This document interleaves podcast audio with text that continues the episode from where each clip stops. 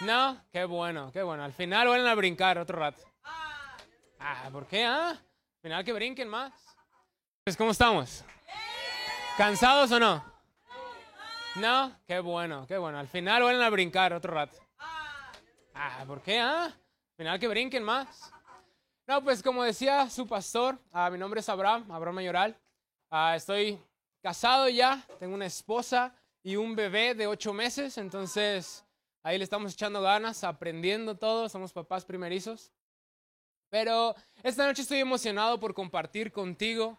Pero antes de, ¿qué te parece si todos juntos aprovechamos y oramos rápido? ¿Va? Ayúdame cerrando tus ojos un momento y oramos, Señor, gracias por lo que tú nos vas a estar hablando el día de hoy. Gracias por la palabra que, has, que vas a traer a nuestro corazón. Ayúdanos a entender cada vez más, Dios, y ayúdanos a poder saber cuál es nuestra identidad, entender nuestro propósito y confiar en nuestro llamado. Gracias, Padre, en el nombre de Jesús. Amén. Ahora, tengo una pregunta para ti y es como titulé mi mensaje o mi enseñanza. Y es, ¿quién soy yo? Ahora, esto no es nada más para que ustedes, o sea, como si yo me estuviera presentando, sino es para que tú te hagas esta pregunta. ¿Quién soy yo? Analízala. No ocupo que me digas nada ahorita, no, no ocupo que des tu respuesta, no te voy a preguntar, no es examen. Pero nada más piénsala. A lo mejor ya has pasado por esta pregunta, a lo mejor es como quién soy, qué, qué voy a hacer, ¿Qué, qué, viene. A lo mejor algunos están aquí todavía en, en secundaria, otros en prepa. Alguno tal vez está en universidad hablando de los más grandes, otros a lo mejor ya terminaron carreras. Pero quiero que te hagas esta pregunta, ¿quién soy? Pero para poder analizarla y responderla, déjate cuento un poquito, porque esta pregunta, o sea, más que nada fue un ¿quién eres? Cuando por primera vez visité la familia, ahora sí que la familia completa de mi esposa, que en ese momento éramos novios, me invitó a una Navidad. Entonces, en esa Navidad había, pues obviamente se junta toda la familia y era como yo soy el tipo raro que está aquí en medio de toda una familia que no sabe qué está haciendo ahí, ¿verdad? es como, yo nada más vine porque me invitaron, pero, o sea, no conozco a nadie, no puedo poder platicar con nadie, no, no tengo tema de conversación con nadie. Entonces todos me veían y es como, ¿y, ¿y él quién es? Entonces todo el tiempo, mi actual esposa me estaba diciendo, él es mi novio, él es mi novio, me tenía que estar presentando con cada uno de sus familiares. ¿Quién es él? Y hay otras ocasiones en las cuales, por ejemplo, te cuento un poquito de mi vida, soy hijo de pastores. Ahora, somos de ese grupo selecto donde tenemos la vida resuelta, los hijos de pastores. No, no, no es cierto. Los hijos de pastores no tienen la vida resuelta. Los hijos de pastores, créeme, si algo te puedo decir acerca de ser hijos de pastores, es que si como creyente ya estás a la vista de todos, como hijo de pastores todavía más. ¿Por qué? Porque ahora toda la iglesia te está viendo.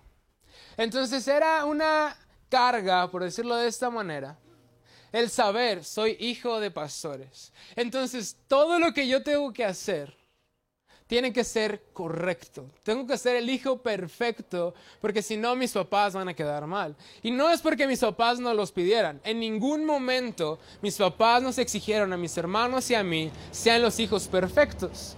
Pero escuchábamos las conversaciones, escuchábamos lo que otras personas decían y es como de, mm, ¿es el hijo del pastor? Entonces eso creó en mí una carga. Y por una temporada yo cargué con eso de la identidad de soy hijo de pastores. Fue una temporada en mi vida. La cual ahorita te puedo decir vale la pena y agradezco que mis padres tomaran el reto porque gracias a que ellos tomaron ese reto de pastorear y estar trabajando en iglesia es que puedo estar yo haciendo esto. Pero en su momento tenía tu edad estaba pasando por esa carga, es el hijo de pastores. Ahora, para poder entender un poquito más y analizar un poco más acerca de identidad y todo esto, tengo una historia que quiero que, podamos leer, pero antes de leértela, ah, quiero darte un poquito de contexto, un poquito de historia. Ahora, si van a buscarlo en la pantalla, Éxodo 3, 1 al 6, y después brincamos al versículo 11. Pero antes de leer esto, quiero quiero que darte un poquito de contexto, ¿va? A lo mejor ya has escuchado acerca de este personaje, ya conoces su historia, a lo mejor llevas mucho tiempo en la iglesia y sabes lo que es este personaje y quién es, ¿va? Pero te quiero hablar acerca de Moisés. Conocemos un poco acerca de su vida. Va, y te voy a hablar acerca de sus primeros años, ¿no? Moisés cuando nace está obviamente bajo un cautiverio y una opresión egipcia. Entonces, ¿qué es lo que pasa? Obviamente no querían que el pueblo de Israel siguiera creciendo, entonces mandan matar a los niños. ¿Qué hace su mamá? Toma a Moisés, lo mete en una tina que tenía y la pone en el río y que Dios le bendiga, ¿no? Que se vaya todo bien. Y ahí va el niño en el agua. Y todos hemos visto también la película, ¿no? La película de Moisés, cómo va pasando por el río y ahí está haciendo todo un show. Hasta que por fin lo encuentran el niño, la princesa o la hija del faraón, y lo toma como su hijo. Ahora, para ese entonces, Moisés empezó a crecer, si lo podemos decir de esta manera, con una doble nacionalidad. Empezó a crecer obviamente por familia israelita, pero a la vez fue creado en muchas maneras como un egipcio. Entonces él crece y llega un momento en el cual él ya tiene la suficiente edad para poder estar ahora sí que pasando por, por todo lo que era el poderío egipcio. Y en un momento donde ve que un hombre egipcio está lastimando al pueblo de Israel, él entra en enojo, él entra en ira y va y ataca al hombre egipcio hasta matarlo. Lo mata, obviamente intenta cubrir su error y tiene que huir. Se va de Egipto. Llega al desierto. Y estando en el desierto, obviamente tenía que buscar hogar, tenía que buscar trabajo para poderse alimentar y consigue dónde poder trabajar. Y no nada más dónde poder trabajar, sino dónde poder vivir. Así que encuentra trabajo cuidando ovejas. Piénsalo. De ser alguien dentro de la realeza en Egipto, pasó a cuidar ovejas en el desierto. Ahora sí, quiero que podamos leer. Éxodo 3, 1 al 6 dice así, cierto día Moisés se encontraba apacentando el rebaño de su suegro Yetro, quien era sacerdote de Madián. Llevó al rebaño al corazón del desierto y llegó al Sinaí el monte de Dios. Allí el ángel del Señor se le apareció en un fuego ardiente en medio de una zarza. Moisés se quedó mirando lleno de asombro, aunque la zarza estaba envuelta en llamas, no se consumía. Eso es increíble, se dijo a sí mismo, porque esa zarza no se consume. Tengo que ir a verla de cerca. Cuando el Señor vio que Moisés se acercaba para observar mejor, Dios lo llamó desde el medio de la zarza, Moisés, Moisés. Aquí respondió él. No te acerques más, le advirtió el Señor. Quítate las sandalias porque estás pisando tierra santa. Yo soy el Dios de tu padre, el Dios de Abraham, el Dios de Isaac y el Dios de Jacob. Cuando Moisés oyó esto, se cubrió el rostro porque tenía miedo de mirar a Dios. Y de ahí vamos a brincar al versículo 11 y ahorita te voy a explicar lo que venía en, esos versículos antes. Pero el 11 dice así, pero Moisés protestó, ¿quién soy yo para presentarme ante el faraón? ¿Quién soy yo para sacar de Egipto al pueblo de Israel? Ahora, lo que pasó en los versículos entre el 6 y el 11 es que Dios le estaba dando cuál era, iba a ser su propósito. ¿Sabes que Yo te estoy llamando para que vayas al, ante el faraón a Egipto y puedas pedir que mi pueblo salga. Y Dios estaba hablando en todo eso y le estaba dando toda una orden. Y Moisés se frena y es, pero ¿quién soy yo? Oye, ¿qué no te acuerdas, Dios? Yo estaba en Egipto, pero tuve que huir. ¿Quién soy yo para presentarme delante del faraón una vez más? Hey, ¿no te acuerdas que viví en su casa? ¿quién soy yo? Ahora, te hice esta pregunta. ¿Quién soy yo? Y es para que tú puedas meditarla. Pero yo creo que todos aquí hemos pasado por ese momento. ¿Quién soy? ¿Quién soy? Y sabes, algo que yo pude encontrar dentro de toda esta historia y algo que Dios me ha puesto mucho en mi corazón desde que fui más joven hasta ahora. Son tres cosas que quiero hablarte el día de hoy. Y es, tenemos, tienes un gran valor. Tú tienes un gran valor. Vales más de lo que tú puedes pensar. A lo mejor has llegado a pensar, es que yo solo soy un accidente. Una noche loca de mis padres, aquí estoy. Un momento extraño, aquí estoy. Una situación incómoda, aquí estoy. Y a lo mejor tú puedes pensar, ¿quién soy? A lo mejor tú has pensado, no tengo el valor que a lo mejor todos los demás tienen. Porque seamos honestos, lo que nos pasa a nuestro alrededor, lo que vemos constantemente en redes sociales, es que necesitas tener suficientes likes en las fotos que subes. Tienes que tener suficientes seguidores en tus cuentas para poder tener un valor ante la sociedad. Es lo que nos dicen, ¿no?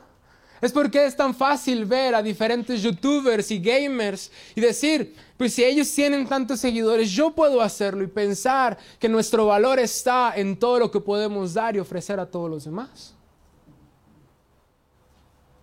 Y a veces pensamos que nuestro valor está ahí. O a lo mejor pensamos que nuestro valor está en algunos problemas que hay en casa. Algunas situaciones que estamos pasando. Y pensamos, es que no, mi valor no puede ser tanto. Yo no puedo ser tan importante. ¿Qué no ves la vida que tengo? ¿No ves la familia en la que estoy? Dios, si en serio querías que yo tuviera valor, me hubieras puesto en una mejor casa. Y no te estoy diciendo nada que no llegó a pasar o por mi cabeza o con gente que yo conocía. Y pensamos, no tengo valor.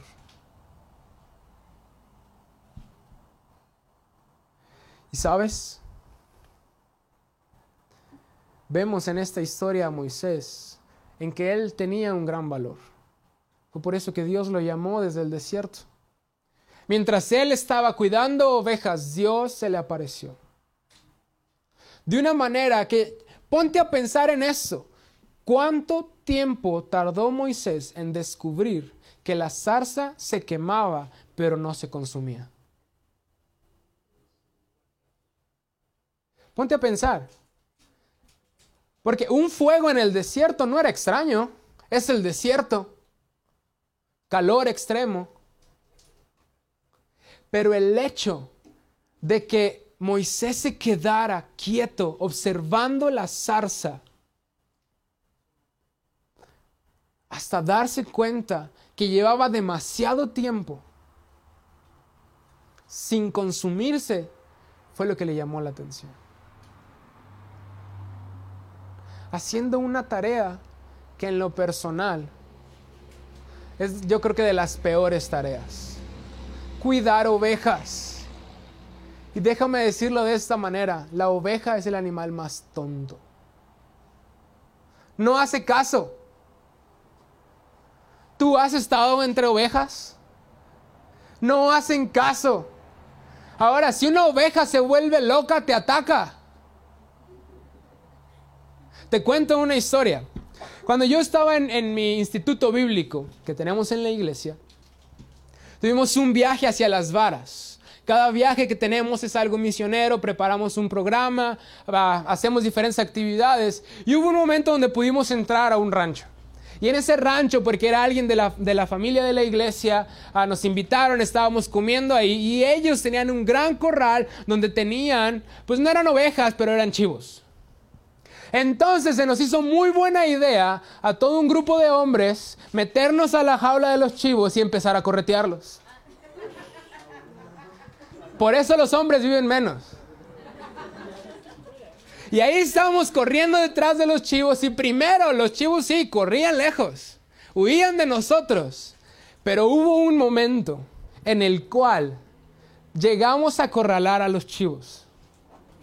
Ahora, ellos en cuanto se sienten acorralados, atacan. Entonces, cuando ellos estaban volteando hacia donde ya no podían seguir corriendo, se dan la vuelta y corren hacia nosotros. Obviamente, como hombres valientes, corrimos lejos, buscando dónde poder salir y brincar la valla. Gracias a Dios, nadie salió herido en ese momento. Pero las ovejas son tontas. Y Moisés estaba cuidando un rebaño que ni siquiera era suyo. Las ovejas son sucias, no es como de que, ay, con permiso voy al baño, ¿eh?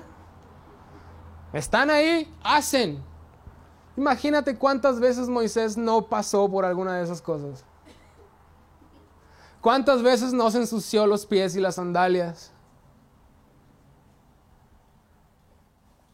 No era su mejor momento. ¿Cómo es que podemos decir que Dios tenía un valor o que Moisés tenía un valor especial para Dios?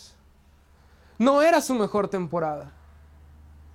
¿Por qué? Porque a pesar de que estaba también en el desierto, tenía la etiqueta en Egipto de un asesino. No era su mejor temporada. Y a lo mejor tú puedes estar, es que ve, no es mi mejor temporada, ¿cómo puedes decir que tengo valor? Pero sabes, tu temporada no define cuánto vales. El valor que tú tienes no lo define ni siquiera quién te rodea. De quién eres hijo. ¿Cuál es tu apellido? ¿A qué, a qué escuela vas? Es que yo voy a colegio. Discúlpame, yo estoy en el Simón, con permiso.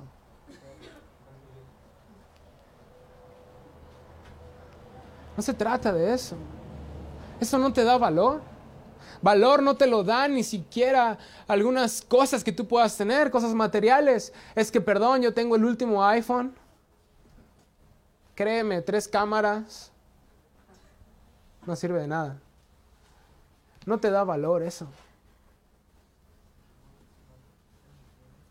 Lo único que te da valor a tu vida es Dios. Él es el único que te da el valor que tú tienes correctamente. Así que tu identidad no está en esto. Tu identidad solamente Dios te la va a dar. ¿Sabes? Mi identidad no está en ser pastor. Mi identidad no está en ser hijo de pastor. Mi identidad no está en el trabajo que desempeño. Mi identidad no está en eso. Mi identidad está en el corazón de Dios. Y si yo quiero conocer mi identidad, conocer mi valor, tengo que conocer el corazón de Dios. Ahora si los muchachos de la alabanza me pueden ayudar, por favor. Un poquito de música.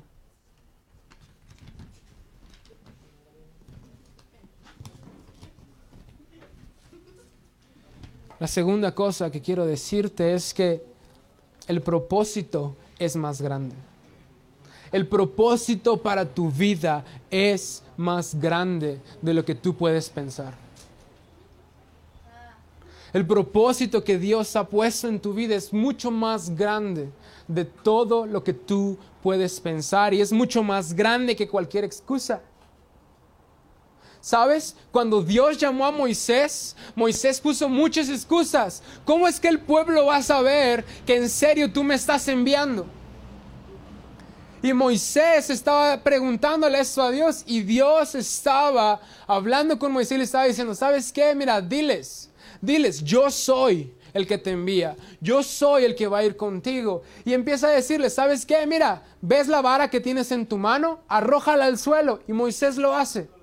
¿Qué pasa? La vara se convierte en serpiente. Y después Dios le dice, toma la serpiente por la cola. Y cuando lo hace, la serpiente una vez más se convierte en vara. Después le pide que esconda su mano entre su ropa y cuando la saca ve que su mano tiene una enfermedad. Y Dios una vez más le dice, esconde tu mano entre tu ropa y vuélvela a sacar y su mano estaba sana. Dios le estaba mostrando, no hay excusa para que tú puedas cumplir mi propósito.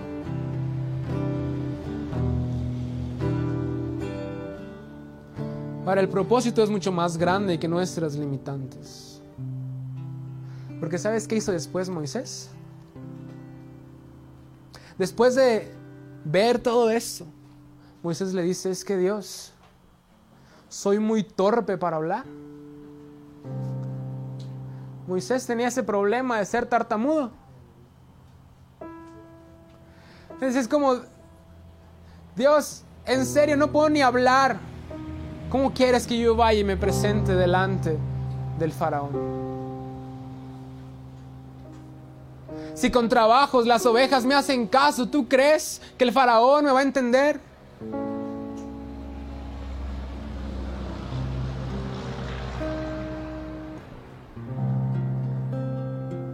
Dios es mucho más grande. Tu propósito es mucho más grande, aún que tu pasado y tu presente. Mejor no has tenido buenos años. A lo mejor no es la mejor temporada en la que estás hoy. Broncas en casa, padres divorciados, problemas con tus hermanos, problemas en la escuela. A lo mejor no es tu mejor temporada. Pero el propósito que Dios tiene para tu vida es mucho más grande que eso.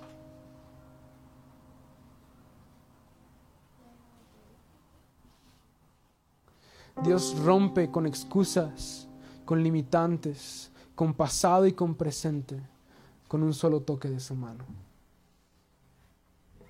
Él puede hacer algo en tu vida. Y yo sé que esta frase suena muy cliché y muchos como iglesia las usamos constantemente. En Dios tiene un propósito para ti, pero déjame decirte eso cuando en serio puedes creerlo cuando en serio puedes atesorarlo en tu corazón y cuando en serio puedes decir, sí, Dios sí tiene un propósito más grande de lo que yo puedo imaginar o de lo que yo puedo crear, si yo puedo entender que Dios tiene algo mejor para mi vida, ¿sabes? Los problemas no se van, pero déjame decirte eso, encuentras paz en medio de todos sus problemas. El divorcio de tus padres, perdón, pero no es tu culpa. No es con cosas que tengas que cargar. La situación que estás viviendo no son con cosas que tú tienes que cargar. Dios tiene un propósito para ti. Y Él puede hacer algo diferente. Pero tienes que abrazar ese propósito. Tienes que abrazar lo que Dios está haciendo. Y lo último con lo que quiero terminar esta noche es esto. Él te habla por nombre. Él conoce tu nombre. Vamos a leer una vez más Éxodo 3:4. Eso dice así, cuando el Señor vio que Moisés se acercaba para observar mejor, Dios lo llamó desde en medio de la zarza, Moisés, Moisés, aquí estoy, respondió Y sabes, esta noche, en este momento, Dios te está llamando por nombre. ¿Qué es lo que vas a responder? ¿Vas a decir, aquí estoy, Señor? Aquí estoy.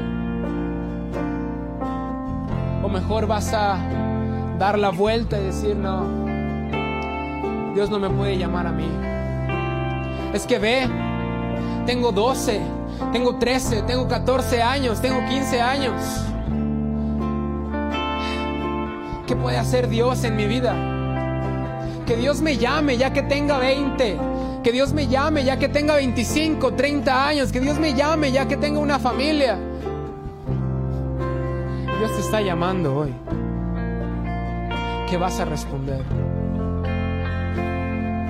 ¿Qué vas a decirle a Dios? Porque si Él conoce tu nombre, Él conoce tu situación.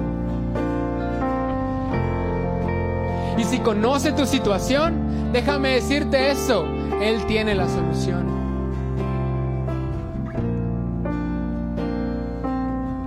Que quieres responder quién eres. ¿Quieres saber en serio quién eres?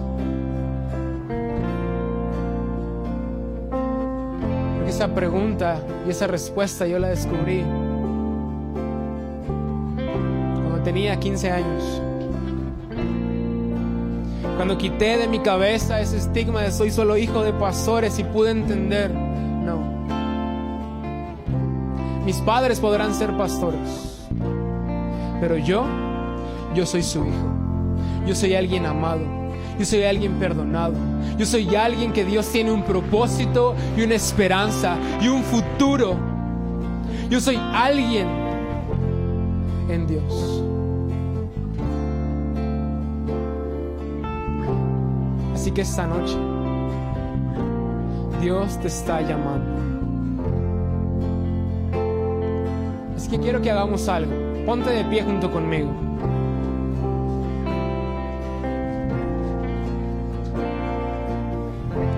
Y no sé si se puedan apagar las luces de aquí.